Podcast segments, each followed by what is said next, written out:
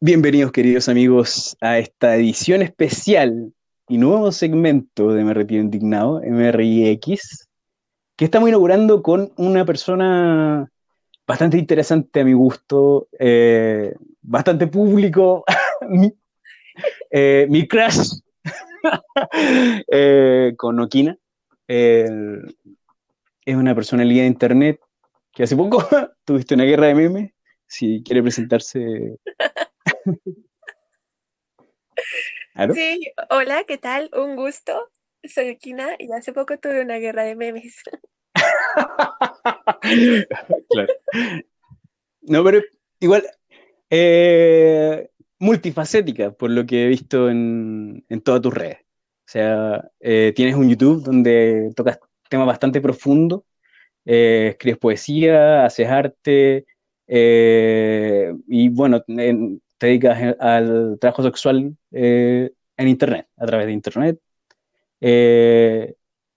¿Algo más que agregar, por favor? Pues... ¿Qué se me está quedando en el tintero de lo que haces? Hago un montón de cosas, pero tampoco es para hablar de ello, ¿no? Solamente me dedico mucho a la protesta de todo aquello que me parece justo y me gusta cocinar. compartimos eso, compartimos eso. A mí también, me encanta cocinar, me encanta cocinar. Entonces, mira, íbamos a hablar un poquito sobre los mismos temas que ella toca en, su YouTube. El canal es Okina, para que lo puedan buscar en YouTube. Voy a igual poner un enlace en los comentarios para que puedan entrar directamente. Y eh, bueno, vamos a partir con el primer tema que, se toca en el video más antiguo, que es veganismo. En ese eh, video, por lo que pude ver eh, y por lo que podrán ver en el enlace, se le distancia un poco de la palabra veganismo con, con una palabra apropiada para describir lo que es el no consumo de animales de manera, o sea, tomando en cuenta un punto ético, ¿cierto? Más o menos, algo así. Eh, yo lo que pongo, eh, lo que cuestiono en ese video es el enfoque que se le da al veganismo, porque justamente se le percibe como una dieta, y ah. se le percibe como qué tan fácil es ir al supermercado y encontrar que una hamburguesa vegana, que leche vegana, queso vegano. Y yo lo que digo es, no, no existe el queso vegano, la hamburguesa vegana. No hay forma de que eso exista porque el veganismo nace a partir de una postura ética. Y no creo que una hamburguesa pueda tener cuestionamientos éticos. Así que efectivamente. Eso es lo que se pone en cuestión en ese video. Efectivamente, eh, entiendo, claro. El, que claro, no es simplemente una dieta, no es simplemente una dieta ser vegano. Tiene que ver más con un punto ético. Y otro punto que vamos a tocar un poquito después es que eh, hablábamos en pauta de sensocentrismo. Y eso voy a necesitar que me explique un poco porque, como te mencionaba anteriormente, es un tema completamente nuevo para mí. Yo eh, me declaro ignorante porque hay que asumir donde uno no sabe y esto de sensocentrismo así me, me voló un poco el cerebro porque, eh, claro, uno conoce las, las diferentes posiciones como, como tú hablabas de especismo antropocentrista, que pone al ser humano como superior ante todo el resto de los animales. Sí, claro, eh, esa es la cosmovisión ética que tenemos más implantada dentro de la sociedad. Esa la tenemos muy normalizada. Muy normalizada, hegemónica, que está... Eh, es lo común. es lo común, lamentablemente. Eh, por el, bueno, lamentablemente para nuestros hermanos de planeta. El, y claro, para todo quien sufre dolor y todo quien se ve afectado por esta industria efectivamente y que nos afecta a todos, porque también tiene un impacto no solamente en el sufrimiento de otros animales, sino también eh, en el medio ambiente. Y, em, sí. ¿Sí? Si bien esas, em, a ver, es que explico. El veganismo que yo llevo a cabo es un veganismo con una, eh, un criterio ético sensocentrista, como tú bien lo dijiste. Y el sensocentrismo es eh, Un criterio ético que sostiene que el centro de consideración moral son los intereses de todo aquel con capacidad para sentir. Como tú mencionaste, el, sufrir, el sentir. eso no, no va necesariamente arraigado al veganismo. Se puede ser vegano sin ser centrista. Pero el veganismo, en esencia, va de pretende legitimar, financiar, fomentar y generar la menor cantidad de sufrimiento posible en el resto de animales. Perfecto. Qué definición más concisa. Muy concisa. pues es que eh, más o menos va de eso. sí, sí. Pero gracias por la definición concisa. Y el, el, porque claro, efectivamente, tal como mencionabas tú, hay gente que lo toma simplemente como una dieta, hay gente que lo ve desde un punto de vista ético por el sufrimiento animal, pero eso, el sensocentrismo, eh, claro, engloba todo eso, efectivamente. Es una buena perspectiva a través de cual mirar eh, éticamente el consumo de todos nuestros bienes, no solamente de la comida.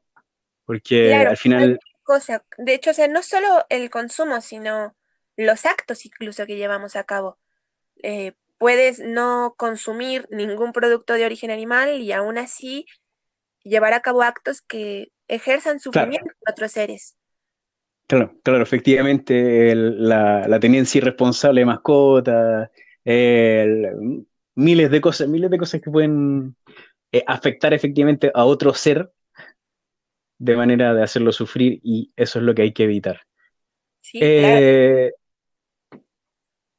A ver, el último de tus videos es sobre trabajo sexual y eh, me parece bien profundo porque se nota que te diste un trabajo bastante eh, meticuloso con el tema de, grabar bien y de buscar bien tus fuentes, porque está muy, muy interesante ese, ese, dado que te plantea los tipos diferentes de enfoques para abordar el trabajo sexual, incluso dentro del video, al cual nuevamente voy a poner el enlace, eh, ahí te enfocas en, los, en las, cuatro, las cuatro formas que tienen los diferentes gobiernos o diferentes corrientes de pensamiento para poder abordar este, eh, no sé si problema, pero esto, porque problema no, no necesariamente desde algún, desde el punto de vista, por ejemplo, pro derecho, no es un problema, yo creo que el problema no necesita tener necesariamente una implicación negativa. Claro. Entonces, creo que sí puede ser un, problema a abordar, pero no porque sea malo, sino porque hay cosas aquí que, que no están bien gestionadas. Que hay que mejorar, efectivamente. Sí, claro. Entonces, yo lo que hago en este video es abordar los principales cuatro modelos que hay en torno al trabajo sexual. Eh, entonces es el, el, prohibicionista, el regulacionista o también llamado reglamentarista, el abolicionismo, neabolicionismo o el proderechos, que el proderechos es el que yo el que yo, llevo a cabo, el que yo comparto. El que... Spoiler alert. Spoiler alert del video. y me, al final del video se nos declara pro derecho y me parece excelente, porque comparto la opinión, comparto bastante la opinión, porque el, todo esta, el, prohibicionismo, el regulacionismo, el, neoabolicionismo, en donde eh, eh, se trata de sacar a la mujer independiente o no si eh, es su decisión trabajar en, ese rubro, tienen un tema muy paternalista, tal como lo mencionas tú en tu video. Y, y, claro, el derecho es el único que considera la opinión de la mujer, que me parece absurdo ya a esta altura del siglo XXI, que tengamos que aclararle a la gente que las mujeres tienen derecho a decidir sobre su cuerpo. O sea, eh, bueno, nos faltan también. Nos falta gente que necesita esa explicación. sí, sí, tal cual. Bueno, es verdad que hay unos, unos modelos más, más punitivistas, más totalitaristas que otros. Eh, el modelo que más que más se lleva a cabo y el que más aplaudido es dentro de bastantes movimientos es el abolicionista. porque si bien le da un poco de lugar a la mujer en cuanto a su decisión, de todos modos tiene esta raíz paternalista de negar la agencia de una mujer a decidir qué hacer con su cuerpo. Y yo estoy completamente en contra de ello. No, aparte las las formas en las que se lleva a cabo, en lugar de beneficiar a la prostituta en cuestión, le termina afectando. Y yo no creo que cualquier, cualquier modelo que termine afectando a una trabajadora esté bien. Por supuesto, por supuesto. Y que, además eh, juegue en contra de, la capacidad de decisión de la persona. O sea, eh, me parece atroz, efectivamente, que eh, este neoabolicionismo que es como, no sé si entiendo bien el concepto, porque es como tratar de sacar a las mujeres del trabajo sexual.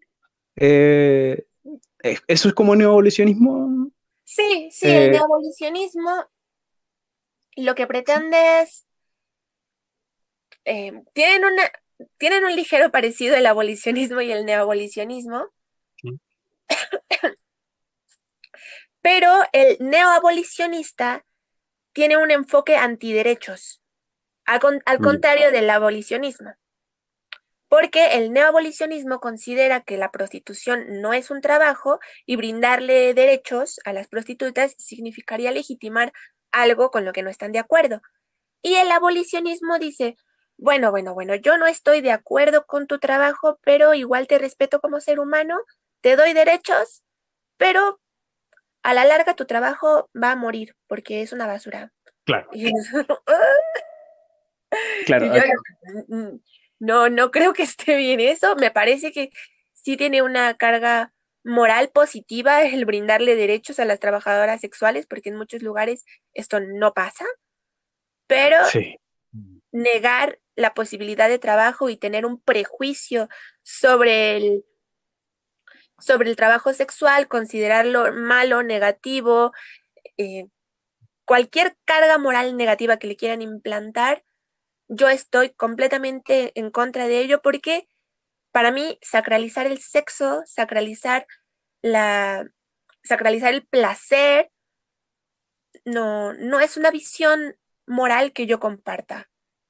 Es que es una visión un poco anacrónica, religiosa, eh, bastante, eh, yo, yo diría de antes del siglo XX, o sea, ya como que durante el siglo XX se cuestionó toda esta visión eh, moralista religiosa y, y, es sorprendente que aún, aún existan lugares o aún, aún exista gente que no considera a una persona que decide trabajar en, el negocio del sexo de, cualquiera, de cualquier forma, eh, no considere que, esa persona merece derecho. Y eso es, me parece aberrante, aberrante. Sí, sí, totalmente. Cualquier persona que tenga intereses, sintiencia, necesita una consideración moral, cosa que también se aplica dentro del sensocentrismo. Así que, eh, totalmente, yo entiendo Entiendo un poco la raíz del discurso en contra de la prostitución, que yo, aclaro, yo no, yo no me dedico a la prostitución, pero igual soy trabajadora sexual, si bien es un trabajo virtual el que yo llevo a cabo, eh, también dentro de mi contexto tengo muchísimas compañeras que se dedican a la prostitución. Mm. Y, que hacen encuentros, que, que, trabajan en, otra línea, dentro de la misma área, pero en otra línea de trabajo. sí, justo. Y yo a ellas son las primeras a las que escucho y mi voz va hacia por ellas porque conozco su, situación, si bien no la vivo yo, la vivo de cerca, entonces entiendo de qué va y por otro lado entiendo un poco el discurso que está en contra que dicen es que el cuerpo no se vende. O sea, entiendo como el enfoque que le pretenden dar, pero yo creo que teóricamente puede funcionar, pero en la práctica no. ¿Por qué? Porque, claro, el cuerpo no se vende, pero dime, ¿qué, prostituta está vendiendo su cuerpo? Ninguna, ni siquiera ninguna trabajadora sexual de ningún ámbito vende su cuerpo. O sea que te voy a dar mi páncreas, mi que, ¿cómo que te vendo el cuerpo? no tiene sentido. Cuando hay venta de cuerpos ya es algo completamente diferente a la, prostitución. Eso ya es trata de blanca, eso ya, ya es tráfico de personas, eso es otra cosa completamente diferente eh, a la prostitución en sí y que mancha bastante el trabajo sexual eh, voluntario y eh, que a la cual cualquier persona debería, según mi consideración, tener derecho a decidir sobre su cuerpo bajo sus límites morales, bajo su visión de vida. Sí, sí, tal cual, porque lo que yo digo es que justo no venden el cuerpo, sino que ofrecen un servicio. Un servicio que se lleva a cabo con el cuerpo, sí. Pero dime, ¿qué trabajo no se lleva a cabo con el cuerpo? Absolutamente todos. Llevas a cabo actos con, con el cuerpo. Quien sea, quien conteste teléfonos, quien cocine, quien construya una casa, todos hacemos cosas con el cuerpo. Eso es imposible de evitarlo, es inherente al trabajo. Pero la diferencia es que es un trabajo que se lleva a cabo mediado por la sexualidad. Claro. Entonces, está en todas las sociedades. contradicción, que en realidad no es que el problema sea el cuerpo, sino el problema es que es un trabajo sexual y está el tabú, la carga moral, el prejuicio, la señalización. Y ya ahí es donde yo digo, ¿sabes qué? Tu discurso se te cae porque es completamente de cristiano y yo no lo comparto. Por supuesto, por supuesto, por supuesto, porque el, cristianismo, cualquier religión, cualquier creencia metafísica, eh, no se puede forzar a otra persona, según también mi punto de vista. Eh, y en ese caso, la moral cristiana antiprostitución o eh, también neoabolicionista como que trata de sacarla, rescatar comillas, comillas, comillas, rescatar a las mujeres de la, de la prostitución, eh, sí tienen una carga moral religiosa bastante arcaica, a mi, a mi apreciación. Sí, es verdad que muchas, y muchas y muchos, porque no solo son mujeres, ¿vale? Son... Aquí no hay género en el discurso. Eh, muchas personas eh, no lo aceptan porque pueden señalarse como ateos, lo que sea, pero a veces tenemos implantadas ideas bien arraigadas que no nos damos cuenta de que repetimos discursos que en realidad tal vez no estamos de acuerdo, que están mal focalizados. Por ejemplo, muchas dicen que no, que están en contra del trabajo sexual o de la prostitución, porque eh, atentan contra la dignidad de las mujeres, atentan contra su protección, porque la trata de blancas, bla, bla, bla. Claro, me parece excepcional preocuparnos por el proxenetismo, la trata. Me parece sumamente importante. Pero el proxenetismo con la trata de blancas, eh, perdón, el proxenetismo, combinarlo con la prostitución. Eh, claro, no es necesariamente, no, no han unido necesariamente. No, no, eh, no. Si bien una, una existe por la otra, no significa que, que sean inherentes así. no significa que llevando a cabo ese tipo de actuar vayas a lograr algo, al contrario, invisibilizas, invisibilizas ambas partes, invisibilizas a las víctimas de proxenetismo e invisibilizas y le pones trabas al trabajo de aquellas personas que sí quieren trabajar, que es un trabajo autogestionado y, que no tienen ningún tipo de, de explotación, como, como dicen. No, no, no. Es, es verdad que laboralmente este sistema explota a las personas. Sí. Pero eso no es parte, no es parte del trabajo sexual, eso es parte del sistema que tiene muy normalizado el explotar a las personas laboralmente, pero entonces ahí repetimos, no es una problemática eh, inherente al trabajo sexual. Yo no entiendo por, qué la insistencia en esa señalización. Es que igual tiene que ver con, un discurso, eh, con, a ver, con encriptar un discurso moralista eh, en, un discurso como tal como hablábamos antes, tratando de rescatar a la gente, tratando de salvarla, salvar su alma. Eh, y, el proxenetismo, efectivamente, bueno, eh, no sé, no estoy muy, muy, muy familiarizado con, con qué tan negativo o positivo puede ser, porque en algunos casos tiene que ver con administración de negocios, más, más con un tema de contabilidad que, que, que, de búsqueda de clientes, o también lo mismo, o sea, de búsqueda de clientes, de... Pues eh, el proxenetismo, a ver, el proxenetismo es una forma de trata. Ya. Es también una invisibilización creer que todo eh, toda la trata está ligada al trabajo sexual, porque eso no es cierto. Por no, por supuesto que no. De distintos tipos de trata. Existe la trata laboral, la trata hacia un montón de, distintas vertientes y en muchos países la trata sexual ni siquiera es la predominante. Eso no significa que, que, ya, no importa, que hay que dejar de prestarle atención. No, no, no, importa, importa muchísimo. Pero el proxenetismo es el nombre que se le da a la trata que va dirigida al trabajo sexual forzoso.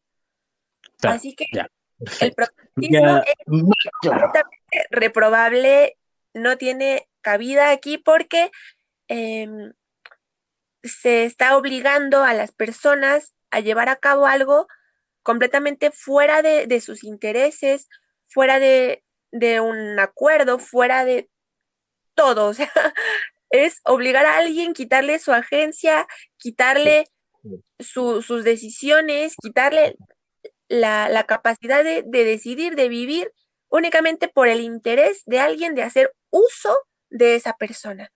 Sí. para tener un fin monetario usualmente.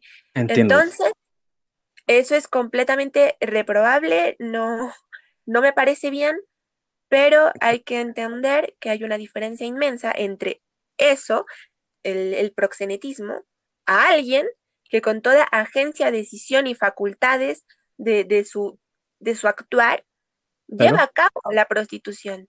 Entonces, no, yo no, bajo ningún contexto diría que el proxenetismo está bien. Por supuesto.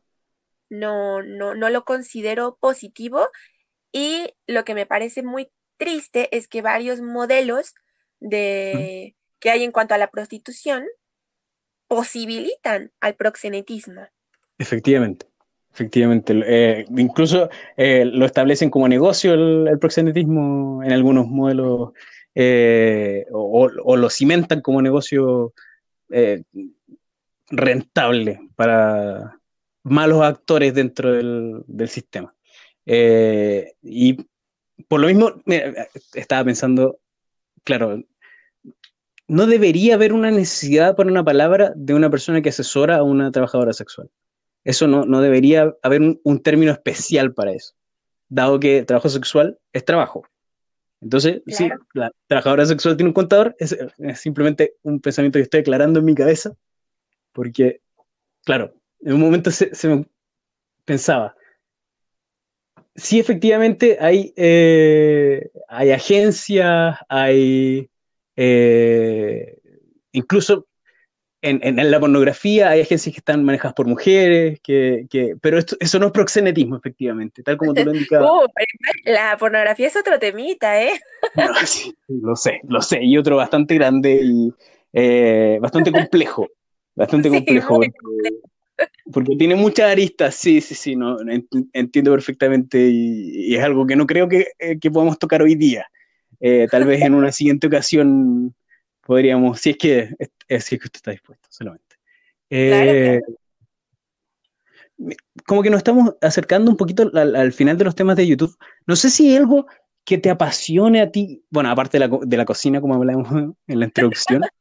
¿Algún otro tema que te apasiona a ti dentro de causas sociales? ¿Algo que te mueva, aparte de, claro, todo lo que tenga que ver con sensocentrismo, que es veganismo, trabajo sexual?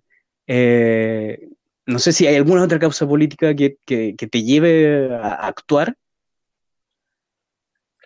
Mm, pues así como que digas específicamente alguna otra causa política que me hierva la sangre, pues la, principal es la, consideración moral de los seres sintientes. esto va ligado al sensocentrismo. Esa es como mi, razón de, luchar fuertísimo. Y justo también, como hablamos, la, eh, el derecho a las trabajadoras sexuales. Son, son mis Y por consecuencia todo lo Sí, sí, claro, a mí la lucha feminista me significa mucho, ¿vale? Pero sí es verdad que mis, mis discursos, mis formas, hay veces que no, no empatizan tanto con otros feminismos, porque es errado considerar que solo hay un feminismo, hay muchos feminismos. Sí, como toda corriente de pensamiento, efectivamente eh, eh, deriva en diferentes subcorrientes. Y lo, lo conversamos en pauta un poquito de las de la exclusionistas de trabajo sexual, que efectivamente tiene que ver con, el neo, neoabolicionismo, ¿no? Sí. Sí. Ay, es que es todo un temita. es que claro, el, si hay un feminismo moralista y hay un feminismo paternalista, hay un eh, feminismo exclusionista, pero igual son excepciones dentro del movimiento feminista. En, general. Yo creo que. ¿Mm? Mm, es que no. Yo creo que todos, eh, todos los feminismos, em, o en general creo que cualquier lucha, tiene una carga moral. No significa que esto sea negativo porque se busca, hay veces que se busca que moralmente se considere algo. Claro. Entonces, eh, por ejemplo, el, el sensocentrismo parece que es una palabra rara, que no se entiende muy bien, lo, que hablamos, ¿no? Sí. Eh, pero tiene una carga moral porque se busca una consideración moral para el resto de seres sintientes. Asimismo, creo que pasa con cualquier otra lucha social claro, efectivamente. que busca un, algo que moralmente se considere. Por ende, yo creo que todos los feminismos tienen un algo, pero como no existe solamente una moral, porque cabe aclarar que ética y moral son muy distintos, como no hay una sola, una sola moral, la moral puede ser arbitraria, es muy subjetiva, a contradicción de la ética, la ética es todo lo contrario, es objetiva. Eh, creo que los feminismos a veces sí pueden tener contradicciones en un discurso moral. Y hay como el, la percepción en cuanto al trabajo sexual. Hay feminismos están de acuerdo, lo aprueban, dicen sí, yo lo apoyo, la mujer tiene decisión sobre su cuerpo y está muy bien, y hay otros que dicen no, está muy bien que la mujer tenga decisión sobre su cuerpo, pero no lo sexualices. Eh, ¿Pero por qué? ¿Cuál es el discurso moral que hay detrás de ello? Sí. sí, también hay una irreflexibilidad, o sea, una irreflexividad eh, ante ese pensamiento de todo trabajo sexual es malo. Eh, yo creo que en, todo orden de cosas, en todo orden de cosas penalistas, eh, siento que el, enfoque de reducción de daño eh, en general, no solamente en trabajo sexual, sino en, todo orden de cosas, la reducción de daños es fundamental. O sea, eh, no se le puede hacer la guerra a un concepto. No se le puede hacer la guerra a, la delincuencia, no se le puede hacer la guerra al trabajo sexual, no se le puede hacer la guerra a un concepto. Claro. Ya perdiste la guerra cuando tu enemigo es un concepto. y no. Entonces, eh, en este caso, eh, sí, efectivamente, un llamado eh, a, la, a, la, reflexividad, a, a pensar si eres feminista, claro. Significa que buscas la, que, cada mujer se autodetermine, que tú, tú tratas de, potenciar la autonomía de esa mujer. Entonces, no sé, bueno, claro. Ahí...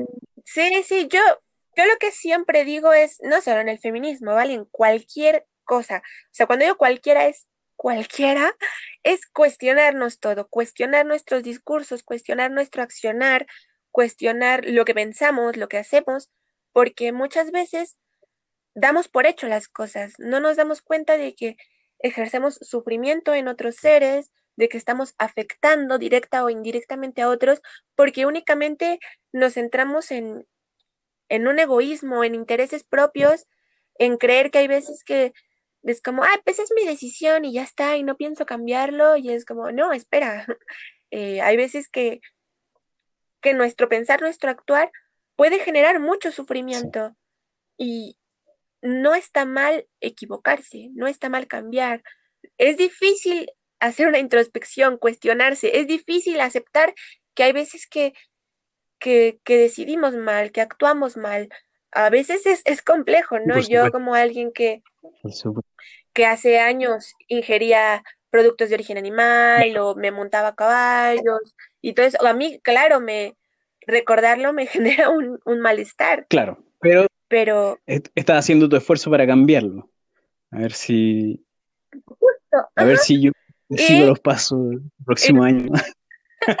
Porque sí, entiendo efectivamente la, razón ética por la cual, eh, y tengo muchos amigos veganos eh, por la misma razón, por la misma razón ética sensocentrista, eh, pero claro, me, me, ha costado dar el paso por costumbre, efectivamente. Sí, justo, es muy difícil, o sea, no solo el veganismo, bueno, yo creo que ese es de los más difíciles, no estoy segura, pero cambiar en nuestro actuar es difícil, es muy, muy, muy difícil porque significa decir, decirnos a nosotros mismos que estábamos o estamos haciendo algo mal. Y preferimos autoengañarnos, preferimos decir, no, no, pero pues el mundo se va a acabar, o preferimos darnos pretextos, poner percepciones tontas, falacias, para, de para hacer nuestro actuar no es tan negativo. En vez de, en vez de cambiar, en vez de cambiar nuestro, nuestro actuar, cambiar nuestros pensamientos, entonces yo, yo siempre digo como, bueno, sin miedo a, a, equivocarnos, a cuestionarnos, a, a saber que siempre hay otras posibilidades, que otras, otras posibilidades están ahí, otro mundo en realidad es posible. Sí, efectivamente. La cosa es efectivamente. intentarlo, darle vuelta. Es difícil, sí, es muy difícil. Es muy difícil gestionar nuestro actuar por la ética y no por la moral. Eh, gestionarnos por, por un, una intención de ejercer eh, menos sufrimiento a costa de sacrificar a veces, eh, como tú dijiste, ¿no? Costumbres, tradiciones, gustos.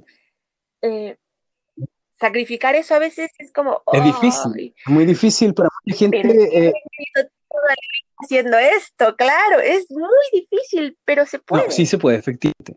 Y eh, no solamente se está haciendo un impacto positivo eh, desde el punto de vista del, del censocentrismo, eh, de eliminar o disminuir el sufrimiento lo más posible, sino que además también tiene un impacto medioambiental, dado que la industria de la carne es un gran contribuyente a los gases de invernadero, uno de los grandes, porque hay muchos más.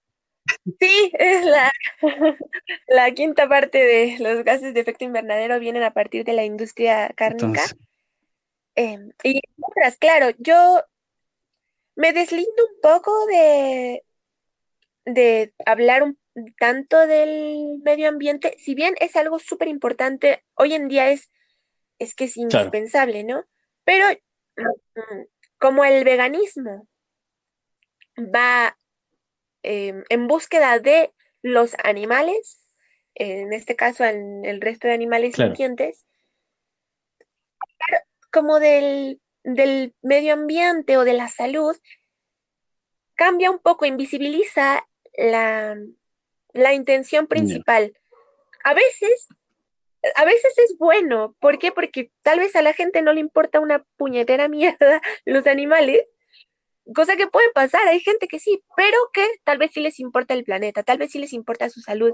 Y bueno, ahí es cuando yo digo, tal vez no hay que abordar a partir de los animales, sino a partir de otros lados para jalar gente a este tipo de ética, a este tipo de... No, claro, y un crecimiento efectivamente eh, detrás de, de, de, la reflexividad, que lo, es un tema que ha, trascendido o, ha, atravesado todos los capítulos del podcast eh, en, general. Siempre hablamos de reflexividad, eh, de, pensar antes de hacer. Y en este caso, eh, en el caso efectivamente del, veganismo o, de las propuestas ecológicas, del cambio individual, que bueno, uno puede argumentar que tiene impacto o no tiene impacto eh, bastante argumentable el impacto que tiene el cambio individual, pero eh, la intención es innegable. La intención es innegable. Sí, sí claro. que quieras eh, que te unas, a, por ejemplo, al veganismo, pero lo hiciste a partir del medio ambiente, eso no te hace más o menos vegano, es que esto es una competencia. claro. más vegano.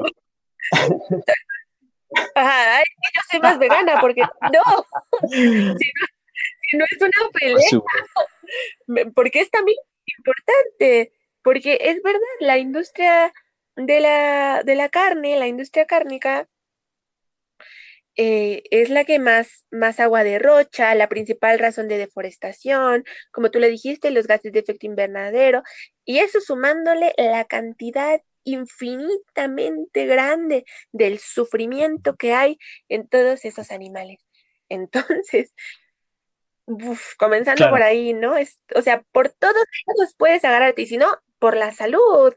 Hay un montón de beneficios para la salud, un montón de, cosas.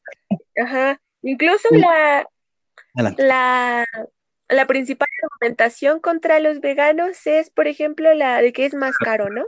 Y ya cuando lo, lo, explicas, te das cuenta de que es incluso más económico no consumir productos de origen animal. Sale más económico. O sea, ¿cuánto te cuestan las... El alimentar a eh, los animales, claro, para, para, poder hacer crecer los animales, eh, el costo, pues, las externalidades que produce la industria cárnica, eh, como le dicen los economistas, los problemas que produce cada, cada, industria para la gente que no, conoce el término, las externalidades que produce la industria cárnica, eh, desde todo punto de vista, claro, sí, efectivamente hay una razón ética para dejar la carne. Ahora, eh, la gente que, habla sobre los trabajos de la gente de, la industria cárnica, eh, yo creo que hay...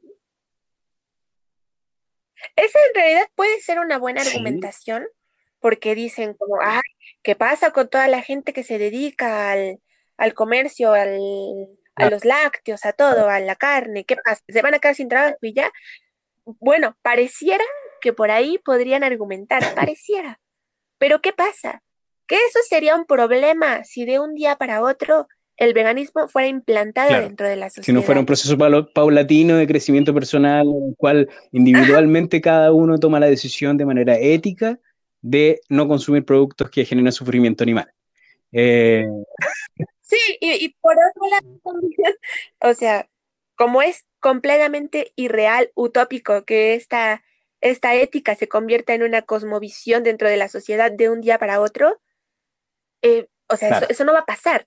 Esto es muy gradual, cosa que se está viendo. Hace 10, 5 años, era muy difícil encontrar este tipo de productos de origen eh, a, base de y sin maltrato animal, que no se testen en animales, que... Sí, Y ahora, ya es muchísimo más fácil. ¿Qué pasa? Pues que poco a poco, muy gradualmente, se van generando otro tipo de trabajos, se van generando más posibilidades. Entonces, no es como que de un día a otro alguien que se dedica a, ordeñar vacas vaya a quedarse sin trabajo. No, no. Seguramente tendrá ese trabajo hasta que se muera, pero muy gradualmente van existiendo otro tipo de posibilidades, otro tipo de labores que se pueden llevar a cabo sin ejercer sufrimiento. Pero como digo, no, no es algo de un día para otro.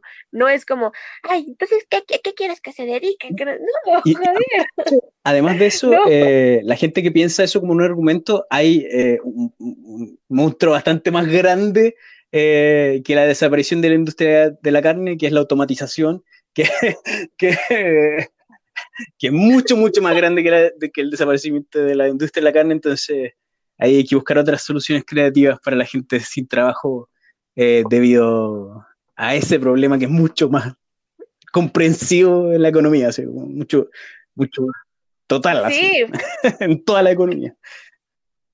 Sí, sí, claro, es que a veces las argumentaciones son muy sesgadas, solamente ven una parte y con falacias como, como este caso, ¿no? Exagerar algo de manera irreal no, no sirve como argumentación porque no es realista. Entonces, si dejamos de ver las cosas de manera tan utópica, podemos entenderlo con, las posibilidades que nos brindan y las problemáticas que hay eh, a una escala más grande, como dices.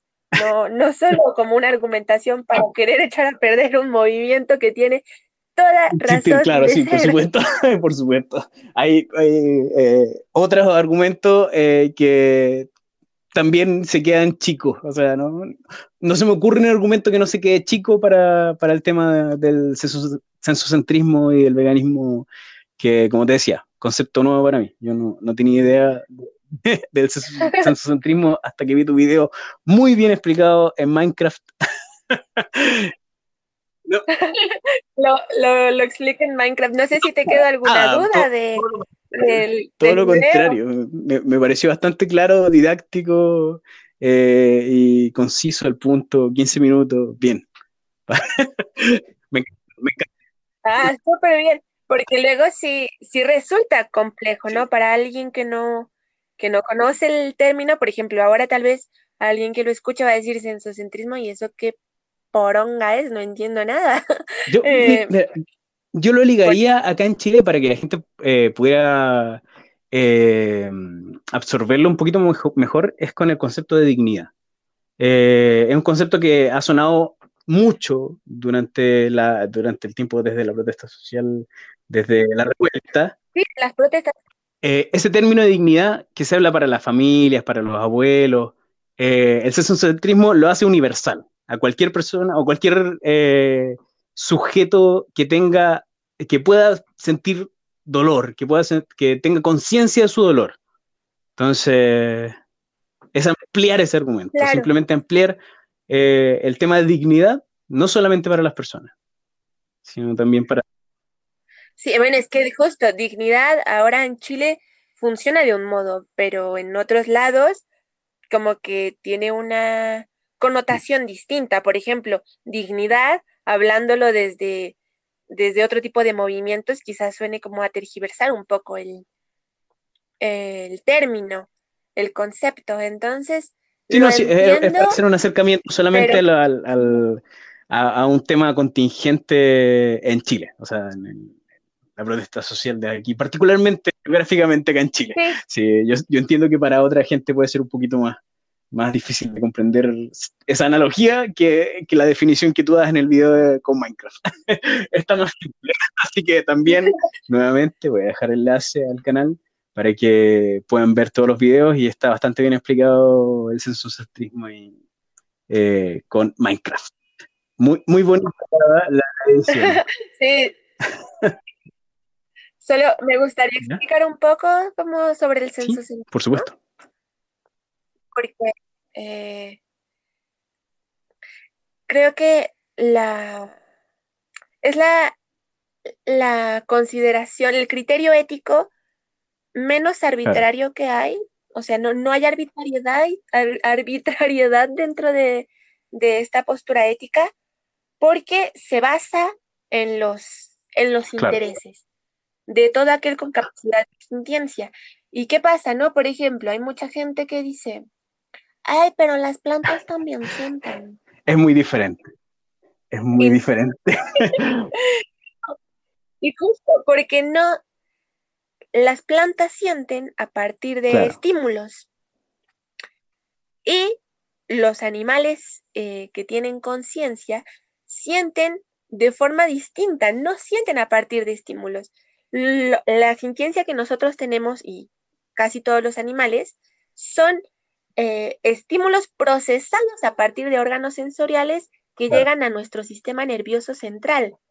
Eso no pasa. Claro, porque no tiene el sistema nervioso central, efectivamente.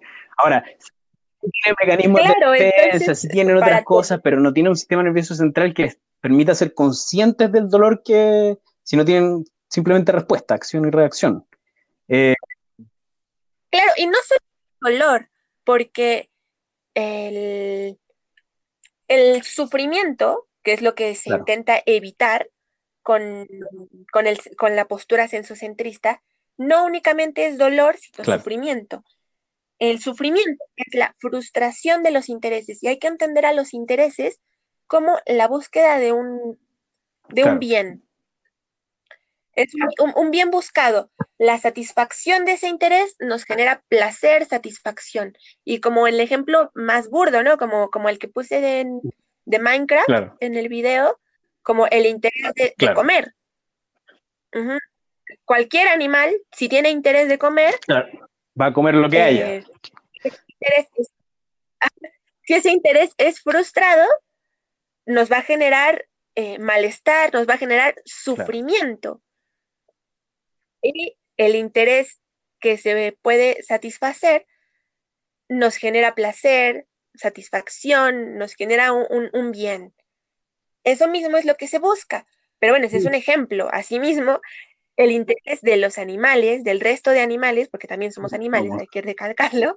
Este, animales con lenguaje este, complejo, ¿no? no, no, pero ahí.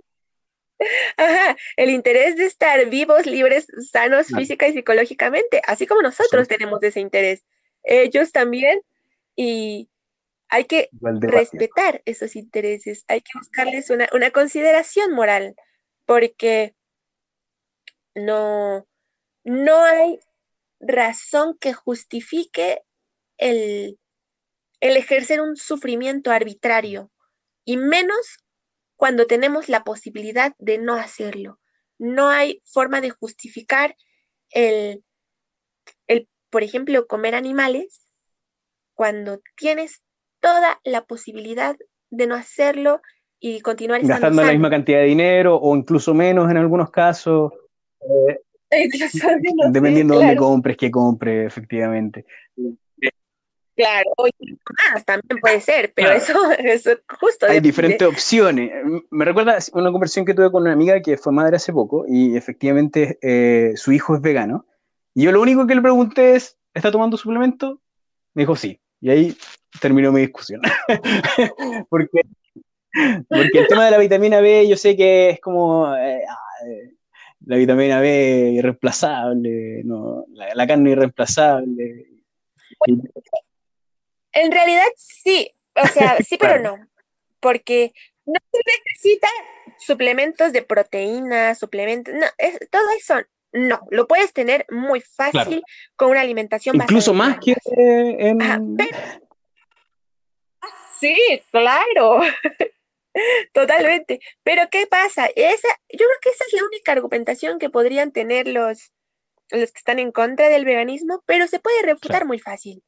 ¿Por qué? Porque dicen, necesitan suplementos, la vitamina B12 no la encuentran en las plantas. Y eso es muy cierto.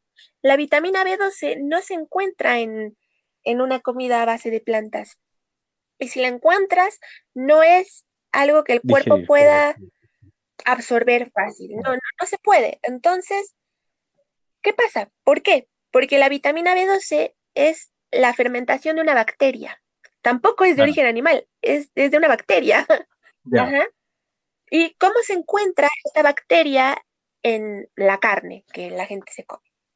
Pues que los animales, cuando estaban pastando, pues comían el pasto, la tierra, y ahí se generaba la fermentación de esta bacteria. Al momento de asesinar al animal y comértelo, te tragas también esa bacteria. Pero ahora, con el proceso de engorda, en el que llenan con, granos al, a los animales, no hay ninguna bacteria o B12 tenemos animales con insuficiencia de B2. o sea, de la tienen. ¿Y qué? Dentro de la industria se les suplementa a los animales Pasos la B12. Extra. Pasos extra.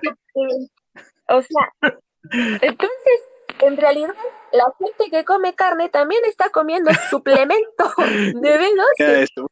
Voy a leer más de eso porque no, no, no tenía idea, no, porque tenía conocimiento sobre el tema del, del B12 por, el meme, así, porque siempre se le molesta a los, veganos con eso del B12 que tienen que tomar suplementos, pero en este momento estamos en un, en un punto tecnológico en el cual es fácil de acceder a la vitamina B12, no, no, es, no es un Claro. no, no, no me parece que sea como una excusa tampoco. Efectivamente, con lo que ahorres en carne, Incluso, Puedes comprarte el suplemento. sí. Pero para toda la vida, ¿eh? Porque no es costoso el, el suplemento y Mm. dura muchísimo.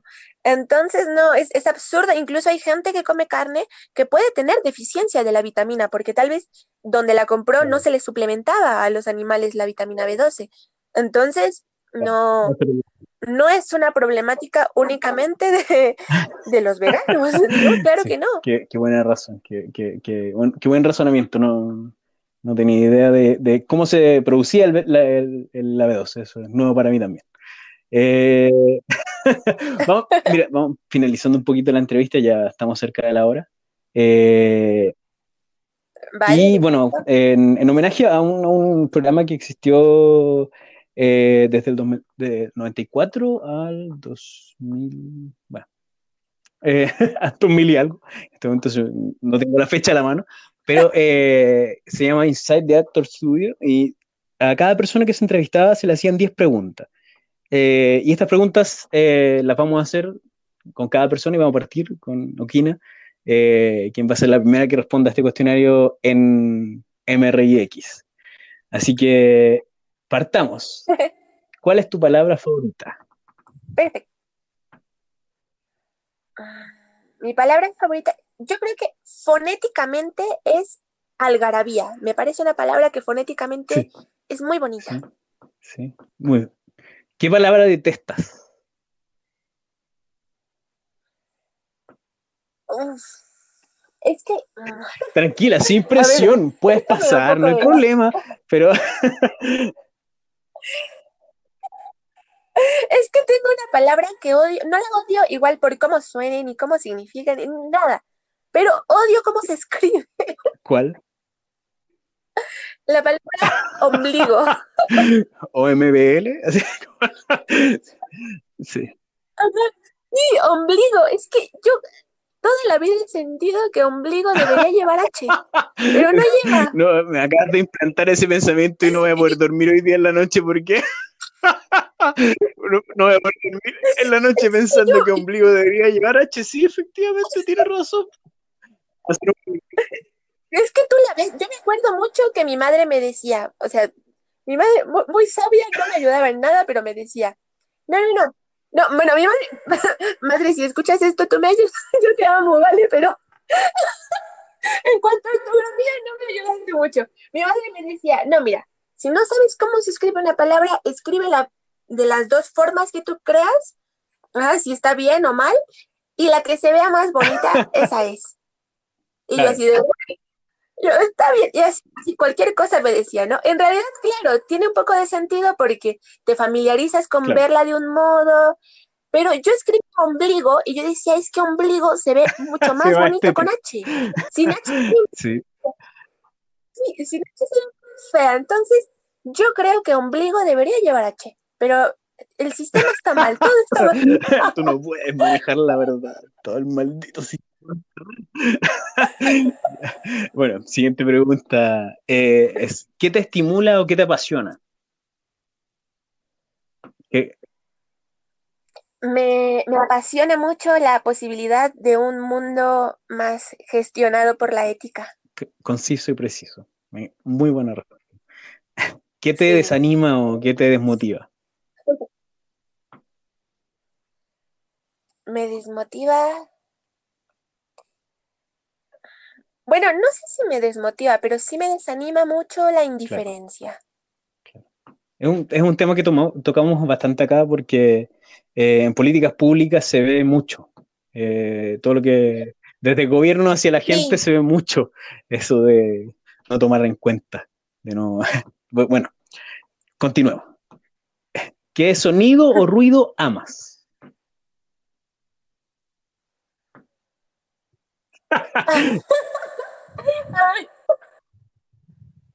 A ver, voy a decir que al menos yo creo todos los que han me han acompañado en transmisiones en vivo estarán de acuerdo porque me encanta el sonido de los grillos. Y muchas, muchas veces eh, yo dejo la puerta como un poco abierta y cuando es época de lluvias o cosas así, entran los grillos a mi habitación. Entonces, de repente estoy ahí en transmisión en vivo y la gente como, Leoquina, ya saca tus grillos, escuchando mucho. un, pequeño paréntesis, eh, bueno, de hecho vamos a tener que dejarlo para otra vez, pero eh, tu postura sobre las mascotas. Eh, cada vegano, cada vegano tiene ah, su postura que yo he visto súper personal sobre las mascotas. Y bueno, si es que tenemos la oportunidad de hablar de uno, lo tocaremos, pero sigamos con las preguntas mejor para poder darle un cierre. Bueno, lo dejamos pendiente. Solo yo nada más diré, echaré el pequeño dato de que estoy en contra de llamarles mascotas, porque siento que es ponerte por encima de ellos y yo no lo veo así. Pero bueno, además hecho el dadito. y lo podemos dejar Son amigos. Los animales son amigos. Eh, ¿Qué sonido o ruido odias?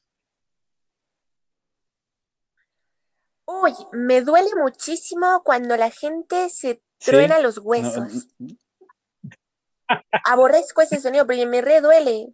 La, paso mal, se truenan y de verdad que me duelen los oídos. Como cuando a la gente le duele que pasen las uñas en, el, en la pizarra.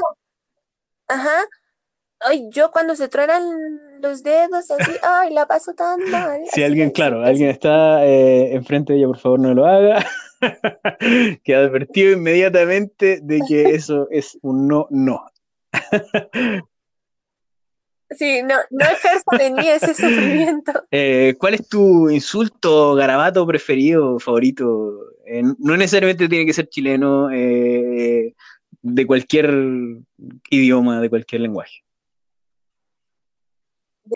Oh, es que yo soy muy, muy fan, muy, muy fan de, de los insultos, de las groserías. Me parecen lo más. No, mm, no creo tener uno favorito porque creo que lo que me gusta no es tanto la palabra, sino la intencionalidad o la intensidad que se le ponga. Entonces, si por ejemplo la misma palabra es usada para atacar a alguien, no me va a gustar. Pero si es utilizada para para señalar algo gracioso o de manera como con sátira o, así, pues sí me, sí me va a gustar. Entonces creo que depende mucho de la intensidad.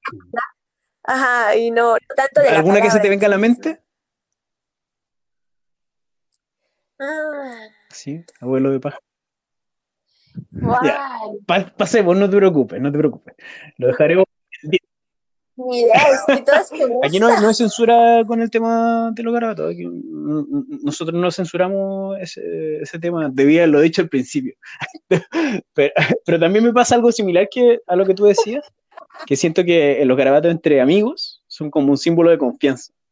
sí, las palabras como un símbolo de confianza. Eh, vamos a seguir a la, siguiente pregunta, que es, eh, ¿qué oficio o, o profesión aparte del tuyo te gustaría probar? Uh, eso es difícil porque, como, como lo dijimos al principio, digo, no, no, me puse a enumerar las cosas que hago, pero sí hago mucho. Y a mí cada cosa que me da curiosidad y todo, voy. Y voy a meter las manos a cualquier lado porque soy muy curiosa y todo quiero hacer. Algo pendiente. Entonces. Algo pendiente. Eh, yo creo que, em,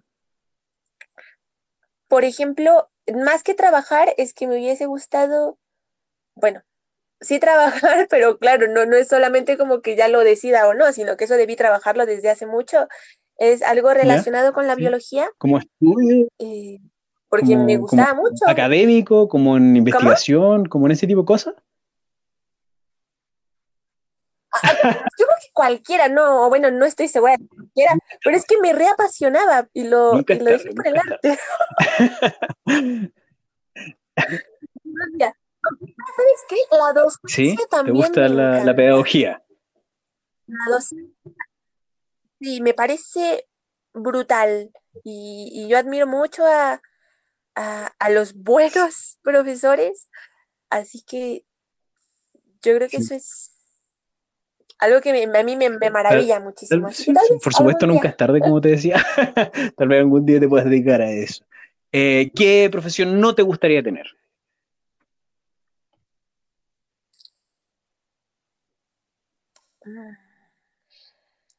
Iba a decir la típica de, ay, estar en una oficina, así, pero no me gustaría, no podría sobrevivir con eso, ¿sabes? Yo creo que eh, lo que sí no me gustaría tener jamás, o sea, no, sé bajo qué contexto tendría yo que, estar así, no, no, me imagino cualquier, eh, cualquier trabajo que implique el ejercer sufrimiento directamente. Como trabajar en la industria eh, cárnica o trabajar en ese... Claro. Ajá, sí, o, los espectáculos que, utilizan animales, cualquiera de ellos no. odiaría estar en un lugar así, entonces no, no, no me imagino jamás eh, trabajando sí, bajo y tiene bastante, eh, se condice mucho con, con, lo que hemos hablado todo el programa. Eh, y la última, bueno, esta es un poco complicada, pero por algo la última pregunta dice, si el cielo existe, ¿qué te gustaría que te dijera Dios al llegar a las puertas, a las puertas celestiales?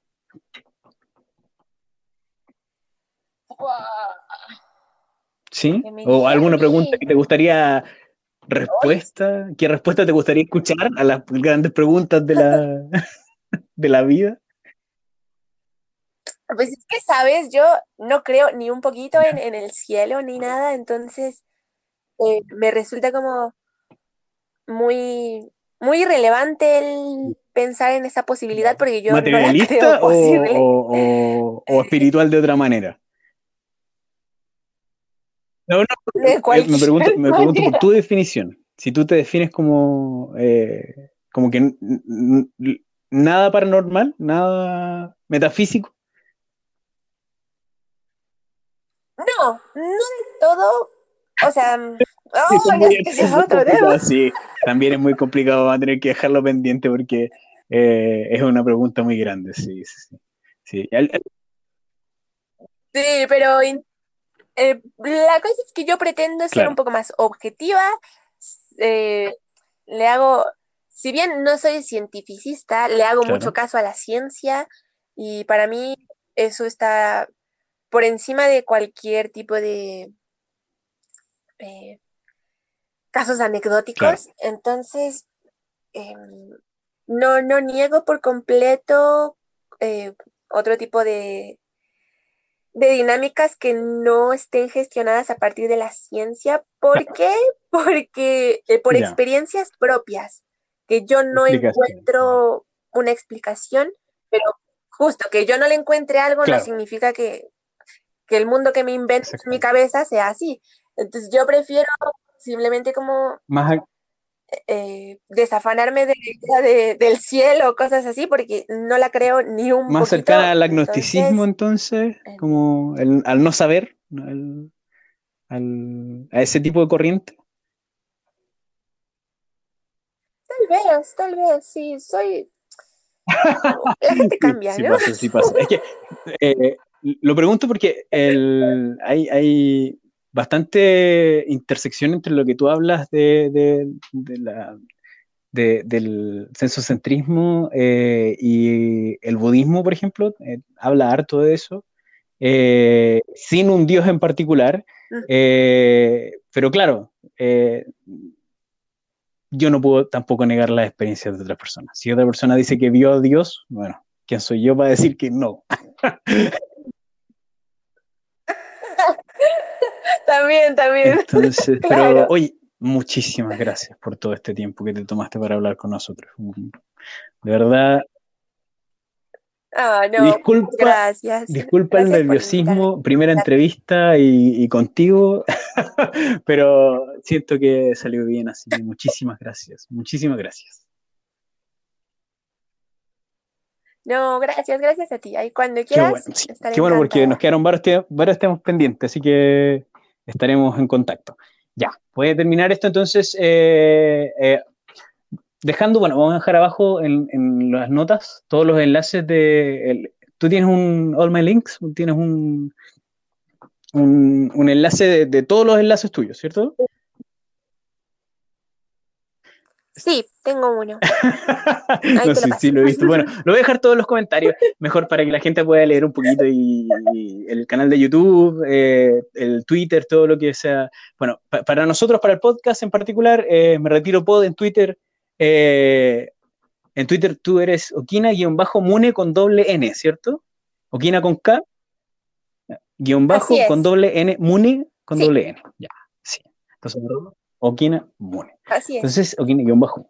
Y eh, bueno, el mío Choche, arroba Choche en Twitter. Y eh, tenemos eh, Instagram, el arroba me retiro indignado. Tenemos Facebook en me retiro indignado. En las páginas web www.meretiroindignado.com. la punto .cl en este momento está redirigiendo el concurso de la polera.